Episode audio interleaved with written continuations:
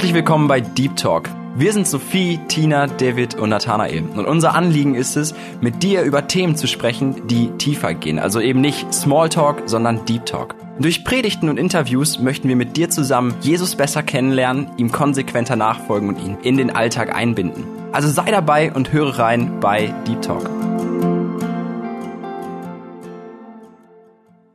Hi, hi, ich bin's wieder, Tina hier am Mikro und ich freue mich, dass du heute eingeschaltet hast. Es geht, wie versprochen, weiter mit Olaf Latzel zu dem Thema Was bringt mir Jesus? Und wir haben in der letzten Woche gehört, dass Jesus erstens hundertfache Rendite bringt und zweitens, dass er Trost bringt. Falls du die letzte Folge verpasst haben solltest, kannst du sie natürlich gerne nachhören. Du findest alle Folgen auf Spotify, unter Segenswelle und auch auf Soundcloud. Heute hören wir dann die drei letzten Punkte zu dem Thema Was bringt mir Jesus? Und ich wünsche dir einfach ein offenes Herz, offene Ohren für die Botschaft, die gleich folgt.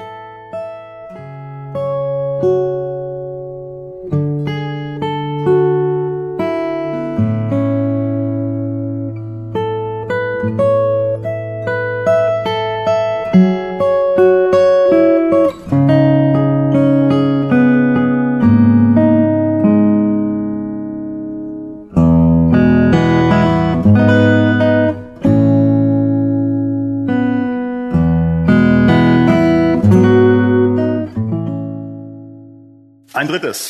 was uns Jesus bringt, was wir von ihm haben. Jesus bringt Vergebung. Ich habe das eben gesagt, alle Menschen sind trostbedürftig, aber für die Vergebung gilt das noch viel mehr. Jeder Mensch ist der Vergebung bedürftig.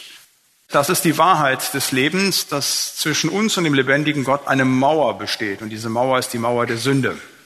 Und diese Sünde können wir nicht überwinden.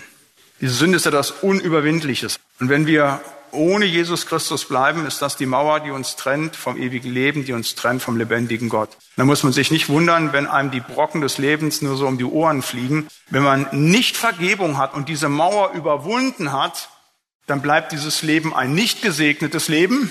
Da mag zwar das ein oder andere auch gelingen, aber final wird es enden im ewigen Tod und der ewigen Verdammnis.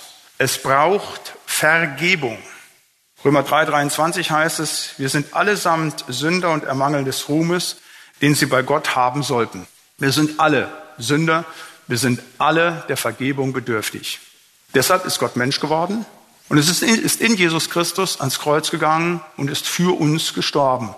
Lukas 23 heißt es, dass der Text, den ich mitgebracht habe, Vater, vergib ihnen, denn sie wissen nicht, was sie tun. Das ist eins der sieben Kreuzesworte, die der Heiland gesprochen hat. Deshalb ist Gott am Kreuz für uns gestorben, weil er für uns Vergebung dort erwirkt hat. Und diese Vergebung tilgt alle Schuld und Sünde. Der Mensch kann nichts tun, um auch nur eine Sünde zu tilgen. Er braucht das Blut des Heilandes Jesus. Und wenn ich dieses Blut nicht habe, dann habe ich keine Chance, ewiges Leben zu bekommen. Wir sprechen ja momentan viel vom Coronavirus der ist jetzt nicht hundertprozentig tödlich. Aber stellen wir uns mal vor, dieser Coronavirus würde jetzt ein Stück weit mutieren und irgendwann hätte der eine Sterblichkeitsrate von über 90 Prozent. Ach du liebe Zeit, was dann los wäre. Jetzt seht ihr schon so bei einer Sterblichkeit von zwei Prozent, wie die Leute einfach in Aufregung sind. Aber was passiert, wenn wir irgendwann so ein Virus hätten, der hätte 90 Prozent Sterblichkeit und es würden immer mehr Menschen sterben. Ganz große Katastrophe. Aber auf einmal würde es Pharmazeuten gelingen, Humanbiologen einen Impfstoff zu entwickeln. Ein Impfstoff gegen dieses tödliche Virus. Und ihr hättet jetzt Kenntnis davon. Ja, da würdet ihr sofort hin und würdet diesen Impfstoff natürlich nehmen und ihr würdet auch allen Menschen sagen, Hammer, da gibt es einen Impfstoff gegen diesen Virus. Der bewahrt uns vor dem Tod. Es ist schlimm, wenn Menschen in dieser Welt durch so ein Virus hingerafft werden, aber viel schlimmer ist es, wenn Menschen eines Tages den ewigen Tod sterben. Wenn sie nicht mehr nur biologisch sterben, sondern wenn sie den ewigen Tod sterben. Ich komme gleich im letzten Punkt noch dazu. Aber den ewigen Tod muss niemand sterben, weil es ein Serum gegen die Sünde gibt. Das Blut Jesu Christi, das uns Vergebung schenkt.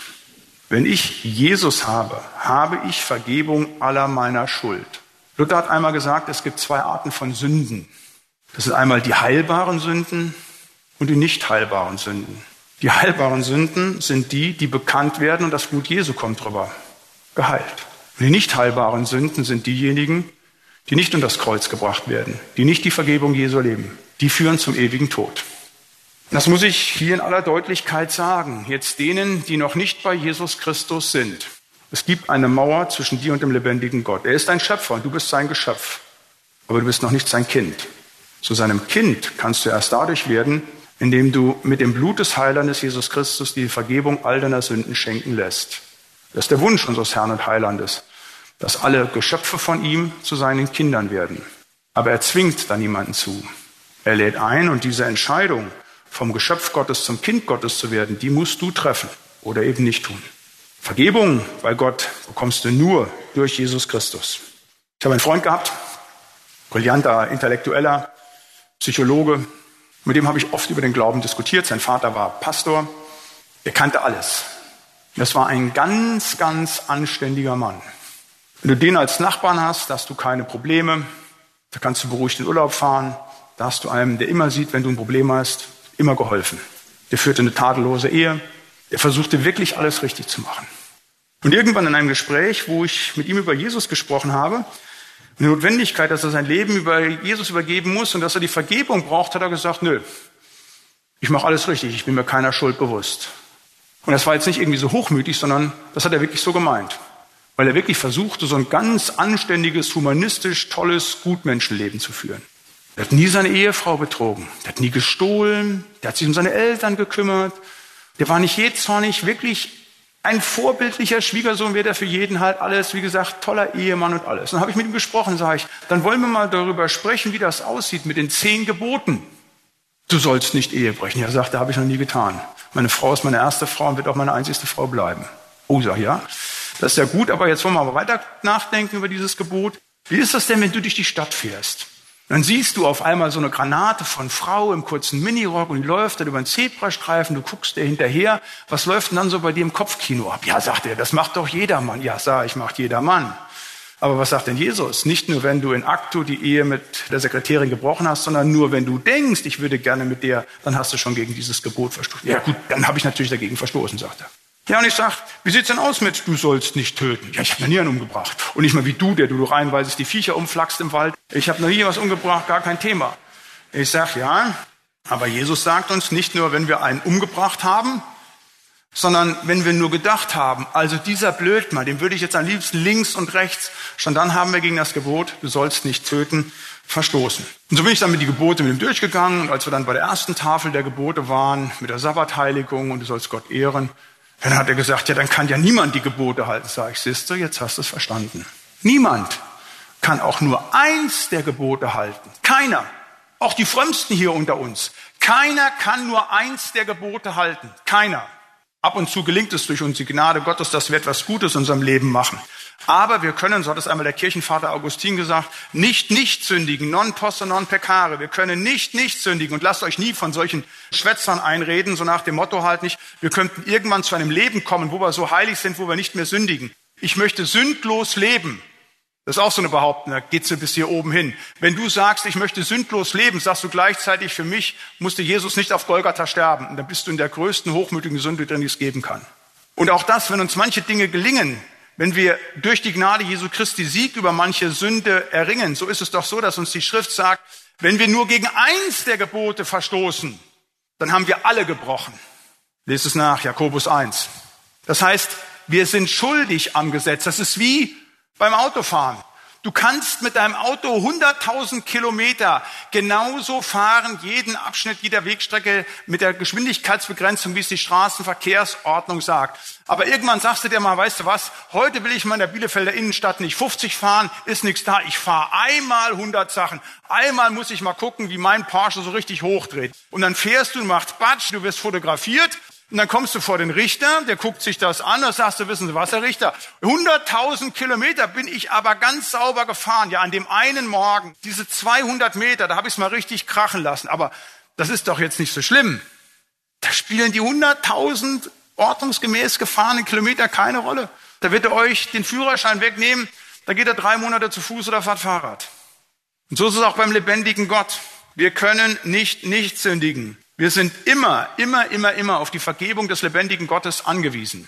Das gilt für die, die nicht im Glauben sind. Ihr braucht dringend das Blut des Heilandes Jesus Christus. Das gilt aber auch für mich und für euch, die im Glauben steht. Wir sind immer wieder auf die Vergebung angewiesen. Und diese Vergebung bekommen wir, Gott sei es gedankt, in Jesus Christus geschenkt.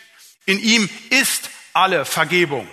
Egal wie oft du sündigst, kein Problem. Manchmal kommen Leute zu mir und sagen, Herr Latzel, ich habe das manchmal so, dass ich drei, viermal am Tag wegen meines Jähzorns oder wegen meiner sexuellen Fantasien auf die Knie gehen muss und muss sagen, Herr, vergib mir. Das kann doch nicht richtig sein, sage ich. Doch, das ist ganz genau richtig. Wenn mir das bewusst ist, dass ich nicht nur täglich, sondern stündlich die Vergebung des Heilandes brauche, dann ist alles in Ordnung. Und dafür ist Jesus ja gestorben. Der hat kein Problem damit, wenn wir immer und immer wieder kommen. Der hat ein Problem damit, wenn wir nicht kommen. Erlebt das immer wieder, wenn Leute kommen vom Abendmahl und sagen, fromme Schwestern und Brüdern, Bruder Latzel, Sonntag kann ich nicht zum Abendmahl kommen, ich kann nicht kommen, ich bin zu sündig, ich krieg's nicht hin. Da sage ich, wissen Sie, wenn Sie das wissen, dass Sie so verdammenswert sind, dass Sie so schuldig sind, dass Sie sich nicht mehr trauen, zum Abendmahl zu kommen, dann sind Sie herzlich willkommen am Tisch des Herrn. Das ist wie in Lukas 18 halt, der Pharisäer und der Zöllner. Der eine sagt, was bin ich für ein großer Kerl, der Pharisäer. Ich faste zweimal die Woche, gebe den Zehnten von allem, was ich habe. Ich bin so ein super Typ. Der sagt Jesus, der geht nicht gerechtfertigt nach Hause. Und da ist der Zöllner, der schlägt sich nur an die Brust und sagt, sei mir Sünder gnädig, der geht gerechtfertigt nach Hause. Wir brauchen Vergebung. Mehr als die Luft zum Atmen. Und wir kriegen diese Vergebung bei dem Gott aller Vergebung, bei Jesus Christus. Das ist das Wunderbare. Und das ist so tröstlich auch für all unser Versagen, das wir in dieser Welt haben. Wenn wir Dinge nicht hinhaben, wir haben einen Gott der Vergebung, der uns immer wieder neu annimmt.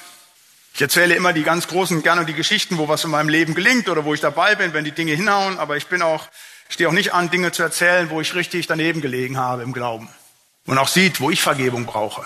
Im Siegerland habe ich zehn Jahre im Pfarrerhaus knapp gewohnt und da war es so, dass wenn die Obdachlosen, die Bettler erstmal wissen, wo ein Pfarrer wohnt, dann kommen die schon mal vorbei und bitten dann um irgendwas zum Essen oder um 10 Euro oder sowas. Da war es so, ich kriegte von meiner Gemeinde damals eine sogenannte stille Kasse. Da kamen jeden Monat 300 Euro rein. Da hatte ich halt Verfügungsgewalt. Wenn so Leute kamen, konnte ich denen Geld geben.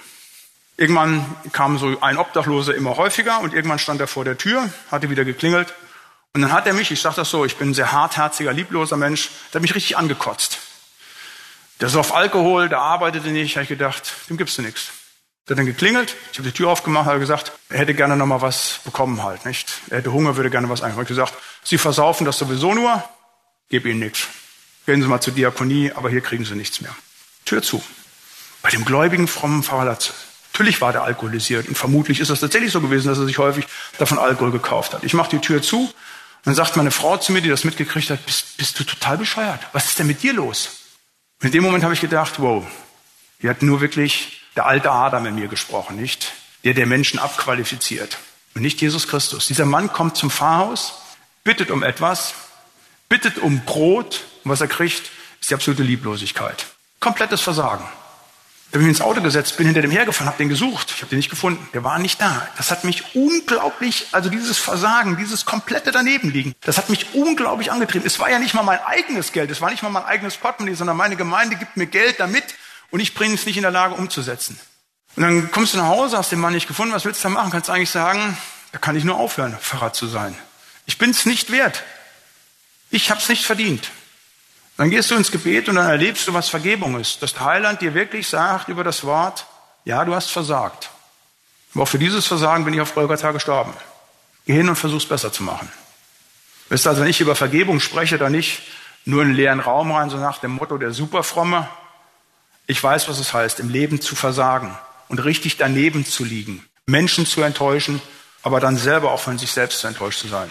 Das Wunderbare, dass es ist, einfach nicht, dass ich versage und immer wieder daneben liege, sondern das Wunderbare ist, dass wir einen Herrn und Heiland haben, der uns mit diesem Versagen immer wieder annimmt. Der trotz unseres Versagens sagt, du, und trotzdem will ich mit dir weiter mein Reich bauen. Und das, was schiefgegangen ist, das übernehme ich. Dafür bin ich gestorben auf Golgatha. Und das ist so wunderbar, wenn man das erkennen und erleben darf. Dass Schuld, die ich gegeben habe, die ich getan habe, dass die vergeben wird. Ich habe einmal einen ehemaligen Angehörigen der SS betreut und dieser Mann hatte offene Beine und ließ diese Beine nicht behandeln, war zum Glauben gekommen. Und er ließ diese Beine nicht behandeln mit Medikamenten, weil er mit diesen Beinen in der Ukraine Kinder totgetreten hatte. Bei Säuberungsaktionen halt alles unter zwei Jahre Säuglinge totgetreten hat. Als junger Mann verführt ihm ist später klar geworden, was er gemacht hat und er glaubte, dass darin eine Strafe Gottes sei. Und so nach dem Motto, wenn ich jetzt viele Schmerzen erleide, dann wird irgendwie wieder etwas gut gemacht. Wird ja nichts gut gemacht. Die Kinder, die er totgetreten hat, sind tot und bleiben tot. Und das war etwas ganz Großartiges, dass ich dann noch als junger Pfarrer dem das erzählen konnte, was Vergebung heißt. Und dass er das annehmen konnte. Ja, das ist furchtbare Schuld. Aber selbst für diese furchtbare Schuld ist Christus gestorben. Und das schenkt dir etwas, das Blut des Heilandes, dass es dir ein gutes Gewissen gibt. Nicht, dass die Tat, die du getan hast, gut ist, aber dass sie getilgt ist, dass du mit diesen Dingen weiterleben kannst. Das ist was Großartiges. Das ist Vergebung. Übrigens, das ist etwas Wunderbares mit Schuld in dieser Welt insgesamt. Nicht nur, wenn wir sündigen, sondern auch, wenn an uns Menschen schuldig werden. Wenn an mir jemand schuldig wird, gibt es zwei Arten, was ich tun kann in der Welt. Erstens mal, entweder ich trage es depressiv, ich sage, ich erdulde einfach alles. Ich erdulde einfach alles halt. Ich lasse mir alles gefallen halt.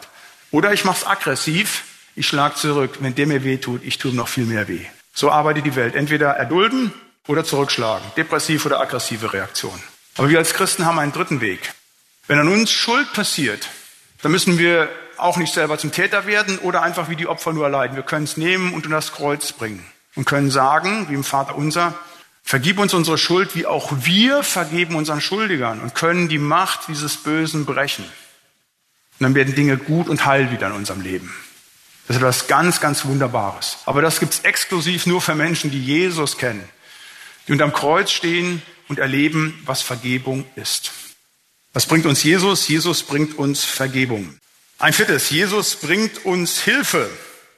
Dazu habe ich eine starke Geschichte mitgebracht. Markus 10, die Geschichte von Bartimäus. Jesus bringt Hilfe. Als er hörte, heißt es da, dass Jesus von Nazareth da war, fing er an zu schreien und zu sagen, Jesus, du Sohn Davids, erbarme dich meiner. Und viele fuhren ihn an, er solle stillschweigen. Er aber schrie noch viel mehr, du Sohn Davids, erbarme dich meiner. Und Jesus blieb stehen und sprach, ruft ihn her. Und sie riefen den Blinden und sprachen zu ihm, sei getrost, steh auf, er ruft dich. Da warf er seinen Mantel von sich, sprang auf und kam zu Jesus und Jesus antwortete ihm und sprach zu ihm, was willst du, dass ich für dich tun soll? Der Blinde sprach zu ihm, Rabuni, dass ich sehen werde. Jesus aber sprach zu ihm, geh hin, dein Glaube hat dir geholfen. Sogleich wurde er sehend und folgte ihm auf dem Weg. Das ist für mich so die ultimative Hilfsgeschichte. Dieser Bartimäus, dieser Blinde, er findet in Jesus Christus alle Hilfe. Er ist in einer total elendigen Situation, etwas so Furchtbares, wie wir es uns kaum vorstellen können, bei allen Problemen, die wir haben, aber die wollen wir alle nicht eintauschen gegen das, blind zu sein. Das ist ein Blinder. Und er hat ein Problem und niemand hat ihm bisher helfen können. Er ist in einer furchtbaren Situation und dann hört er von Jesus. Und dann setzt er alles auf eine Karte, auf Jesus und schreit zu diesem Jesus, er betet zu diesem Jesus, Herr, erbarme dich. Und auch als die um ihn rum sagen hier, hör auf, das ist jetzt nicht Common Sense halt nicht, das ist nicht Political Correctness, so laut zu schreien, schreit er noch viel lauter. Und dann erlebt er, was Hilfe Jesu ist. Das ist etwas ganz Wichtiges, wir haben Hilfe in Jesus. Und ich habe deshalb diese Geschichte mitgebracht, weil die uns an diesen drei Punkten lehrt, an drei Punkten, wie wir Hilfe bekommen. Und zwar das erste mit dem Gebet. Wenn du Hilfe brauchst, ob das in der Krankheit ist, in deiner Beziehung, in der Familie, in der Schule, egal was es ist, schrei zu Jesus. Auch wenn du noch bisher gar keinen Anfang mit Jesus gemacht hast, wenn du tief in der Not drin bist, schrei zu Jesus. Vielleicht ist das ja der Beginn deines Glaubenslebens. Ich kann ganz viele Geschichten erzählen von Brüdern und Schwestern, die von Jesus gehört hatten, den aber nicht angenommen hatten. Aber irgendwann waren sie so tief drin, wo sie wussten, hier geht kein Millimeter mehr weiter. Ich bin am Ende. Menschlich ist hier die Tür zu. Und die dann geschrien haben zu Jesus und dann erlebt haben, wie der lebendige Gott gekommen ist und ihnen großes Wunder geschenkt hat. Wundergeschichten gibt es nicht nur in der Bibel. Die erleben Menschen immer wieder, wo sie schreien zum lebendigen Gott. In der alten Gemeinde war alter Bruder, schon lange in der Ewigkeit, der war Offizier der deutschen Wehrmacht gewesen. Glühender Nazi. Seine Eltern und Großeltern waren gläubige Leute gewesen, hatten ihn auch vom Heiland erzählt. Er hatte gehört von Jesus, war auch konfirmiert, aber die Nazi-Ideologie war so viel stärker. Dann sind sie nach Russland gekommen und haben zu Anfang nur Siege errungen er als junger Kompanieführer wunderbare Dinge erlebt und erfahren für ihn, der damals so soldatische Tugenden erlebt hat. Nur Siege, nur Siege. Und dann brach der furchtbare russische Winter rein und dann hat er erlebt, was es heißt, furchtbare Dinge zu erleben. Dann hat er erzählt, Er ist mit seiner Kompanie in einen furchtbaren Schneesturm gekommen. Die Kompanten, die sie hatten, die waren eingefroren. Es waren Kompasse, die ausgelegt waren eben für 20 Grad, aber nicht für den russischen Winter. Funktionierte nichts mehr. Die waren in einem russischen Winter kurz vor Moskau, muss er vorstellen, halt nicht minus 30 Grad, nichts mehr. Und du stehst da als junger Mann, hast die Verantwortung für 80 Leute. Du musst sagen, wo es lang geht. Aber es ist stockdunkle Nacht. Es stürmt und schneit und du weißt, wir werden diese Nacht nicht überleben bei minus 30 Grad mit den dünnen Mäntelchen, die die hatten. Jetzt war auf nicht einmal nichts mehr hier, Führer, Volk und Vaterland. Jetzt wusste er, hier hilft nichts mehr. Und seine Leute stehen vor ihm, vor dem Leutnant und sagen, ja Leutnant, wie geht's denn jetzt weiter? Und er hat auch keine Antwort. Er weiß nicht, wie es weitergeht. Geht's da, da, dahin? Da sind die Russen, da gehen wir in den Tod. Wo sind wir? Werden wir hier erfrieren? Keine Ahnung. Und da fällt ihm nur eins ein. Da sagt er zur ganzen Kompanie, wir müssen zum Herrn schreien. Wir müssen zu Jesus beten. Und die knien sich in den Schnee und beten in diesem Sturmwind und sagen, Herr, du musst uns helfen, du musst uns bewahren. Nichts anderes mehr, da blieb nichts mehr. Und dann erzählt er, wie er aufsteht, greift er in den Schnee und greift an eine Telefonleitung, eine Telefonleitung der deutschen Wehrmacht. Und an dieser Telefonleitung haben sie sich dann hergezogen, bis sie wieder in der deutschen Stellung waren und waren gerettet. Das war der Moment seiner Bekehrung. Da hat er gemerkt, in dieser Welt hilft dir kein dreckiger Politiker wie dieser Hitler, da hilft dir nur einer, der lebendige Gott, Jesus Christus. Und wenn ihr Hilfe braucht, dann schreit zum lebendigen Gott. Gott hat verheißen, rufe mich an in der Not, so will ich dich erretten und du sollst meinen Namen preisen. Das sage ich gerade denen, die noch nicht im Glauben sind. Wir haben einen Gott und Herrn, der ein Gott aller Hilfe und Rettung ist. Und der Name Jesus heißt nichts anderes als Jahwe rettet. Und wenn du in einer ausweglosen Situation bist, es gibt kein Aus bei Jesus. Ruf ihn an, schrei zu ihm. Apostelgeschichte 12 wird wunderbar erzählt, wie Paulus im Gefängnis ist. Die Gemeinde betet ohne Unterlass. Sie rufen zu Gott und dann schickt Gott einen Engel und der befreit eben diesen Petrus aus dem Gefängnis. Und sagen dann die Leute, die nicht gläubig sind, ja, ach, das sind die Bibelgeschichten, das sind alles so Märchen. Sowas erlebt man doch nicht. Dann sage ich, ich war dabei, wie Gott Dinge aufgemacht hat, wie Türen aufgegangen sind, die verriegelt waren bis dort hinaus. Ich habe das damals miterlebt. Ich bin ja hier mit der Älteste in diesem Kreis, was 1989 passiert ist. Wer im Sommer 1989 gesagt hätte, es wird zu einer Wiedervereinigung kommen, der hätten einen alle für verrückt erklärt. Aber im Sommer 1989 fangen einige wenige Christen an, in Leipzig, Dresden, Chemnitz, Zwickau, zu beten. Verfolgte Gemeinde, ganz kleine, mickrige Truppe, die haben um Veränderung gebeten. Gebetet, gebetet, gebetet. Dann kamen immer mehr Leute, immer mehr Leute. Dann zum Schluss waren Leipzig 100.000 Leute bei den Montagsgebeten. Die waren zwar nicht alle gläubig, aber das war eine Riesenbewegung. Und am 9. November fällt die Mauer um. Das war ein Wunder. Ein Wunder, wo Menschen zum lebendigen Gott geschrien haben. Erich Mielke, dieser dreckige Verbrecher und Chef der Stasi, Feind der Christen, hat gesagt, gegen ihre Raketen und Panzer waren wir gewappnet, hätten sie keine Chance gehabt. Aber gegen ihre Gebete und ihre Kerzen hatten wir keine Möglichkeit. Das zum Thema, wenn du Hilfe brauchst. Beten zum lebendigen Gott. Der tut Wege auf, die können wir gar nicht sehen. Der macht Menschen sehend, der führt uns Wege, die wir uns gar nicht vorstellen können. Jesus bringt Hilfe. Und wenn dann Menschen fragen, ja, wie kriege ich diese Hilfe? Dann sage ich immer wieder, wie eben bei dem Trost, durch sein heiliges und lebendiges Wort. Immer wieder durch das Wort. Wenn du Hilfe brauchst, bete zu Gott und geh ins Wort. Ich habe so einen Dreiklang. Also wer drei meiner Predigten gehört hat, der weiß, ne, der Latzel hat nichts drauf, der kennt immer nur drei Dinge. Seine drei Bs. Buße, Bibel, Beten. Buße, Bibel, Beten. Buße, Bibel, auch bei mir in der Seelsorge gibt's immer nur die drei Dinge. Ist auch Rezept für alles. Auch wir der Seelsorge, müsst ihr wissen, immer nur.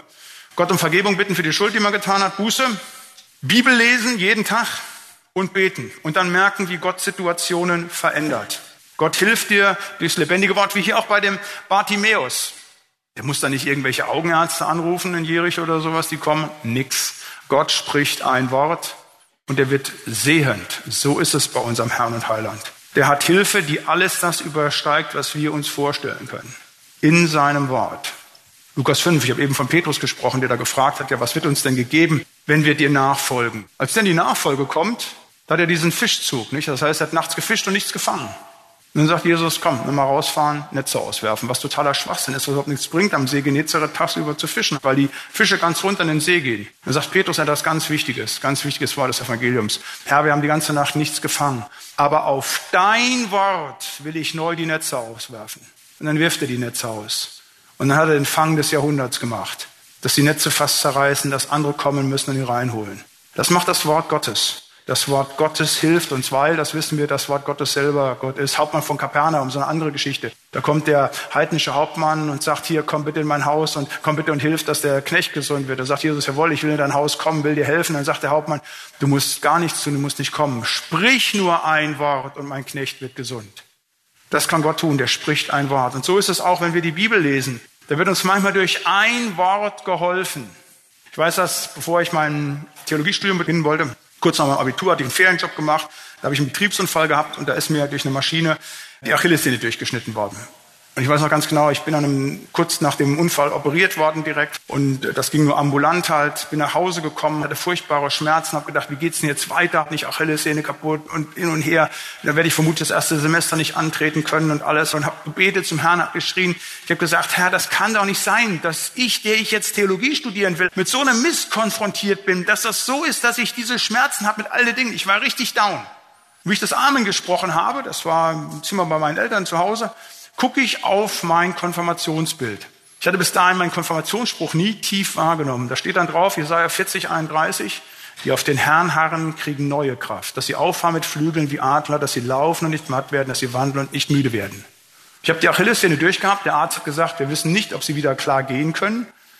Ich bin in all den Schmerzen, in all der Verzweiflung drin, bete zu Gott und dann sehe ich mein Wort, das an der Wand hängt. Und in diesem Moment habe ich nichts anderes gemacht, als mich an dieses Wort geklammert. Wenn der Herr mir sagt, die auf den Herrn harren, kriegen neue Kraft, dass sie auffahren mit Flügeln wie Adler, dass sie laufen und nicht matt werden, dass sie wandeln und nicht müde werden, da war mir klar, alle Hilfe da.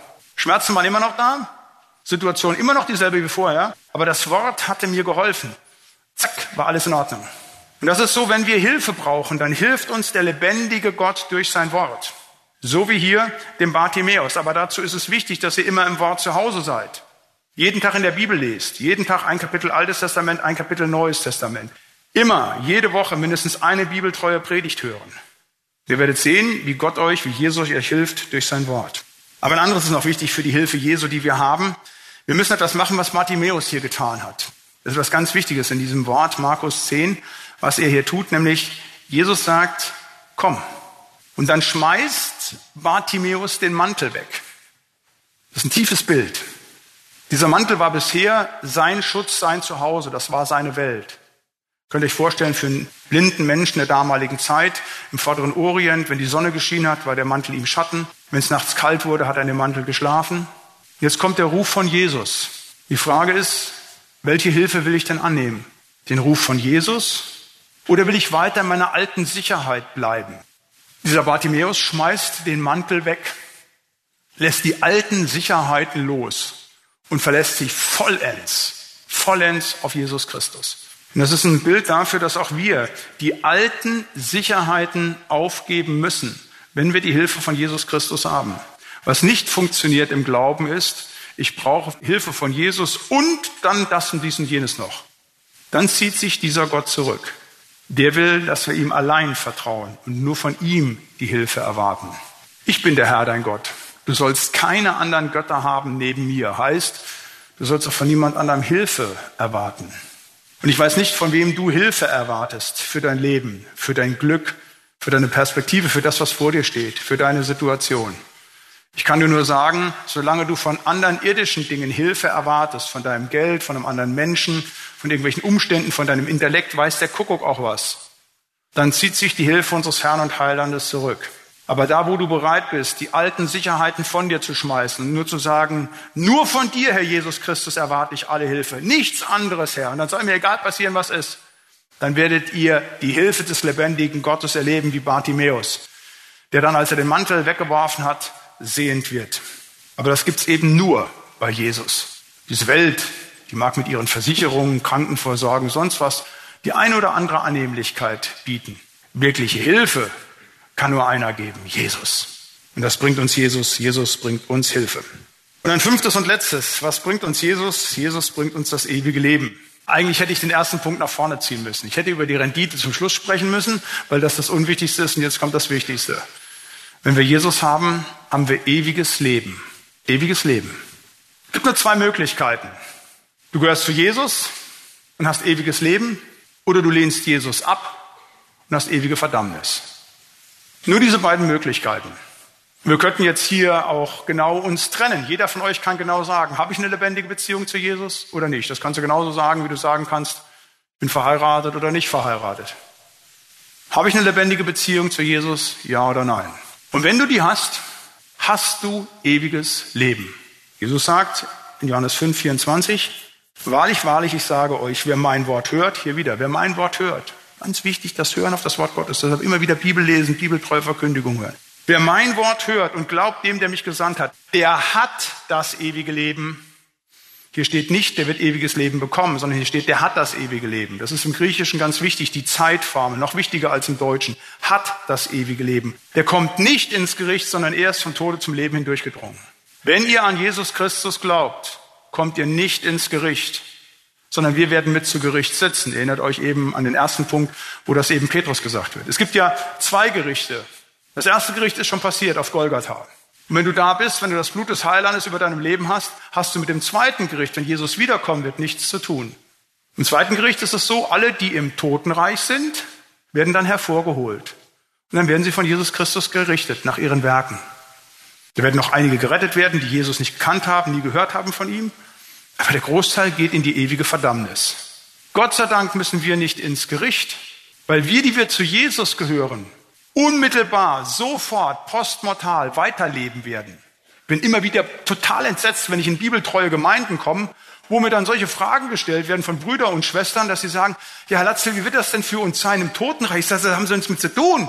Wenn ich Jesus habe, da habe ich nichts mit dem Totenreich zu tun. Das sind die, die ohne Jesus sind. Halleluja. Und Totenreich ist ein furchtbar schlechter Ort. Aber der ist nichts gegen die Hölle. Am Ende der Zeit wird das Totenreich genommen, in die Hölle geworfen, wird da vernichtet werden. Und da wird auch der Teufel reingeworfen werden. Leute glauben immer, es gäbe so ein Yin und Yang, so nach dem Motto, hier ist der Teufel, hier ist Gott. Teufel ist nur ein Geschöpf Gottes. Am Ende aller Zeiten wird er in die Hölle geworfen mit dem Totenreich. Und auch alle diejenigen, die zu Jesus nicht Ja gesagt haben. Wer Jesus nicht hat, hat das ewige Leben nicht. Das muss ich in aller Klarheit und Wahrheit sagen. Wie immer gesagt, der Latzel ist so hart, er ist sonst irgendwas. Wisst ihr, in der Bibel steht drin, wenn wir als Pfarrer, wenn wir als Verkündiger den Leuten nicht die Wahrheit in aller Klarheit und Deutlichkeit sagen, wird Gott eines Tages in der Ewigkeit das Blut derer von meinen Händen verlangen, die es nicht klar und deutlich gesagt haben. Da muss ich euch eins sagen, da habe ich richtig Schiss vor, dass ich irgendwann das in aller Deutlichkeit nicht so gesagt habe. Dass irgendwann gesagt würde von unserem Herrn und Heiland, du bist damals gewesen als mein gut bezahlter Profi, als mein Knecht. Und damals waren Menschen in dieser Halle, die waren auch nicht wiedergeboren. Und die hast du im Unklaren darüber gelassen, was passiert, wenn sie sterben, wenn sie mich nicht annehmen. Nein, dem will ich mich nicht aussetzen. Deshalb möchte ich das noch einmal klar und deutlich sagen. Hast du Jesus Christus nicht, dann gehst du am ewigen Leben vorbei. Aber das möchte Gott nicht, sondern Gott möchte die Ewigkeit mit dir verbringen. Es ist sein Wille, es ist sein Plan gewesen von Anbeginn der Zeiten, dass du in der Ewigkeit mit dabei bist. Aber er zwingt dich nicht dazu. Er lädt dich ein, das Ja zu ihm zu sprechen, damit du ewiges Leben bekommst. Und dazu möchte ich dich einladen, der du, du heute hier bist und noch nicht dem Heiland Jesus Christus gehörst, der du noch nicht den Heiligen Geist hast, der du noch nicht wiedergeboren bist, der du noch nicht weißt, was würde denn passieren, wenn ich heute Abend sterbe. Ich möchte dich einladen zum ewigen Leben im Namen Jesu Christi. Ich möchte dich, der du noch nicht bei Jesus bist, einladen zum ewigen Leben. Aber der, der du bei Jesus bist, und wir sprechen darüber, was bringt es bei Jesus sein, dann möchte ich sagen, du hast ewiges Leben. Du hast ewiges Leben. Egal, ob du in dieser Welt 20 Jahre lebst, 50 Jahre oder 90 Jahre alt wirst, dir kann nichts passieren. Happy End steht. Happy End kommt bei Jesus Christus. Wenn du stirbst, wirst du sofort im himmlischen Jerusalem sein. Wie der Schächerer am Kreuz. Heute wirst du mit mir im Paradiese sein. Heute. Nicht irgendwann, am heute. Den Konfirmanden erkläre ich immer, was das heißt, ewiges Leben. Ich habe dann immer so ein Glas, hier das Glas ist noch fast voll. Da kriegen dann also ein Becherchen, da ist ein Tropfen Wasser drin. Dann erkläre ich ihnen, jetzt guckt euch mal den Becher Wasser hier an, da guckt er mal unten rein, dann müssen die so gucken, so 30 Sekunden. Und sage ich, stellt euch mal das beste Leben vor, das ihr führen könnt. Ihr werdet 95 bei bester Gesundheit. Ihr habt so viel Geld, dass ihr es gar nicht ausgeben könnt. Ihr habt eine tolle Frau, einen tollen Ehemann, viele Kinder, ihr seid total glücklich, ihr könnt die ganze Welt angucken halt. Alles ist nur super, es ist ganz wunderbar. Das ist der Tropfen Wasser.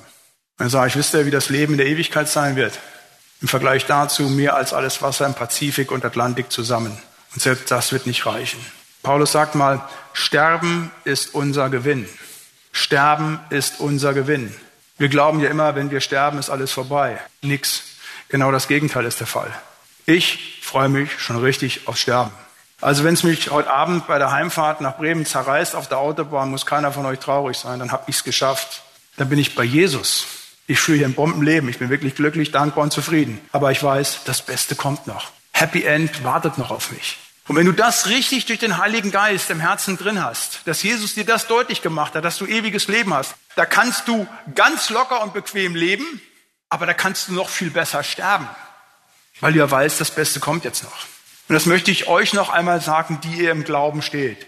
Hey, egal was in dieser Welt noch kommt, egal was an Guten und Schlechten da sein wird, ihr geht aufs Happy End zu. Alles wird gut, weil ihr an Jesus glaubt. Und Jesus ist für euch gestorben er ist auferstanden, er hat den Tod besiegt. Und wenn ihr an ihn glaubt, wird er Glieder an seinem Leib und dann werdet ihr leben in aller Ewigkeit. Das ist das Wunderbare. Und darüber dürft ihr euch freuen. Und ich habe die Predigt eben begonnen, diesen Vortrag, dass ich gesagt habe, diese Geschichte, wo ich gesagt habe, ich bin PR-Manager. Und da komme ich jetzt nochmal drauf zurück. Ich bin PR-Manager, ja. Ich mache heute richtig Werbung für Jesus.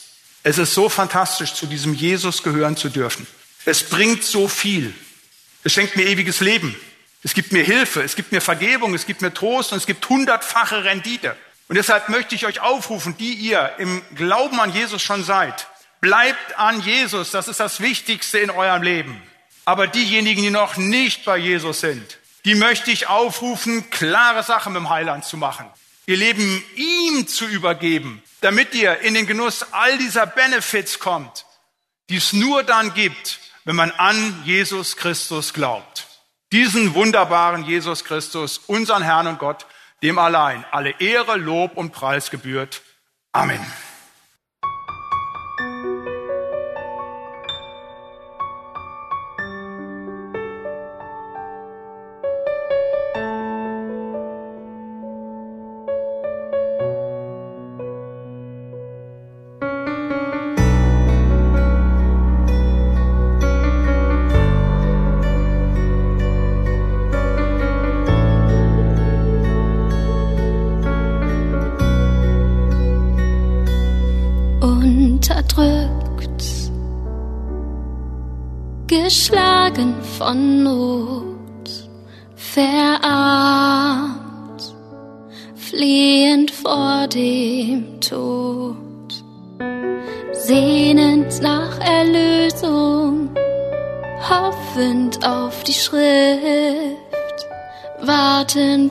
Das Wort, bis es eintrifft. Einen Messias brauchen wir einen Retter in der Zeit, der uns das Joch entnimmt und von der Knechtschaft uns befreit. Sie sagten, er wird rächen, mit Gerechtigkeit bezahlen. Er wird die Tore brechen und die Römer werden fallen. Ein Führer stark und reich stellten sie sich vor und träumten so zugleich, wie jeder Mann vor ihm verlor. Einen Messias brauchen wir, einen Retter in der Zeit,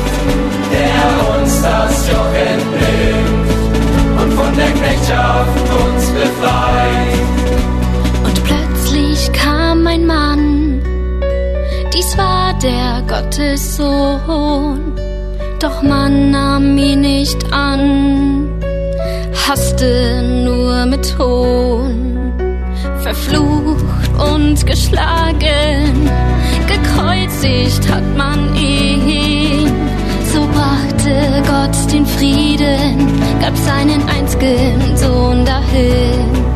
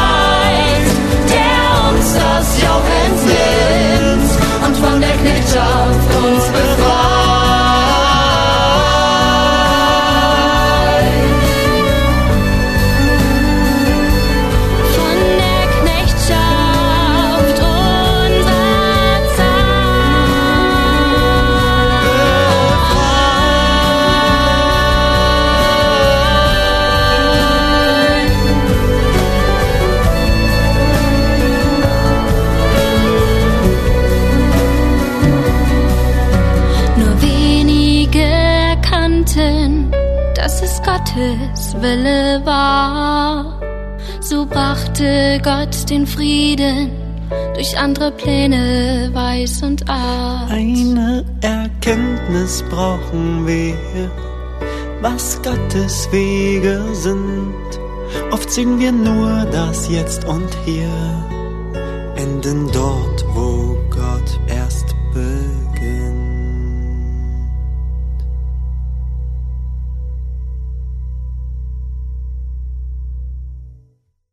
Ich hoffe, dass du heute auf diese Frage, was bringt mir Jesus, Antworten bekommen hast, die dir weiterhelfen. Ein Leben mit Jesus ist so unglaublich wertvoll. Und wenn du es noch nicht erlebt hast, aber diese Beziehung zu Jesus wünscht, weil du einfach gemerkt hast, dass ein Leben mit Jesus sich lohnt, dann kannst du zu ihm beten, ihm deine Sünden bekennen und dein Leben ihm übergeben. Und du kannst merken, dass diese fünf Punkte, von denen Olaf Latzel uns erzählte, auch auf dein Leben zutreffen können. Wenn du noch Fragen dazu hast oder uns irgendwie noch eine Rückmeldung geben möchtest, kannst du uns auch auf verschiedenen Wegen erreichen, zum Beispiel über die Mailadresse deeptalk.segenswelle.de oder über Instagram, unser Account Segenswelle, oder auch per WhatsApp unter der Nummer 05 231 500 5988. Gerne kannst du uns auch Tipps geben, was du gerne bei Deep Talk hören möchtest oder was dir bisher gefallen hat, genau, oder welche Themen dich interessieren. Wir freuen uns zumindest auf dein Feedback. Jetzt möchte ich gerne noch erzählen, wie es nächste Woche weitergeht. Wir werden ein Interview hören, in dem David mit Hans-Udo Hoster im Gespräch ist und er wird uns erzählen, wie Gott ihn gefunden hat. Außerdem hat er auch einiges zu berichten von der Arbeit als Kinderheimleiter und darauf, was er alles erlebt hat und was er uns darüber erzählen möchte, kannst du jetzt schon gespannt sein. Und bis dahin wünsche ich dir Gottes Segen. Bis zum nächsten Mal.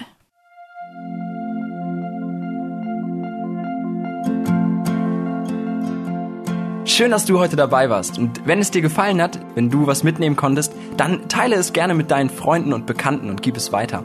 Und wenn du noch mehr Informationen haben möchtest über das Programm und über Segenswelle allgemein, dann schau doch einfach auf unserer Webseite vorbei auf www.segenswelle.de oder auf dem Instagram-Feed auch unter Segenswelle zu finden und klick dich einfach mal durch, teile es und gib es weiter. Wir wünschen dir eine gesegnete Woche mit den Worten aus Kolosser 3, Vers 17. Was immer ihr tut, in Wort oder Werk, das tut alles im Namen des Herrn Jesus und dank Gott, dem Vater durch ihn. Damit wünschen wir dir eine gesegnete Woche. Mach's gut, bis zum nächsten Mal.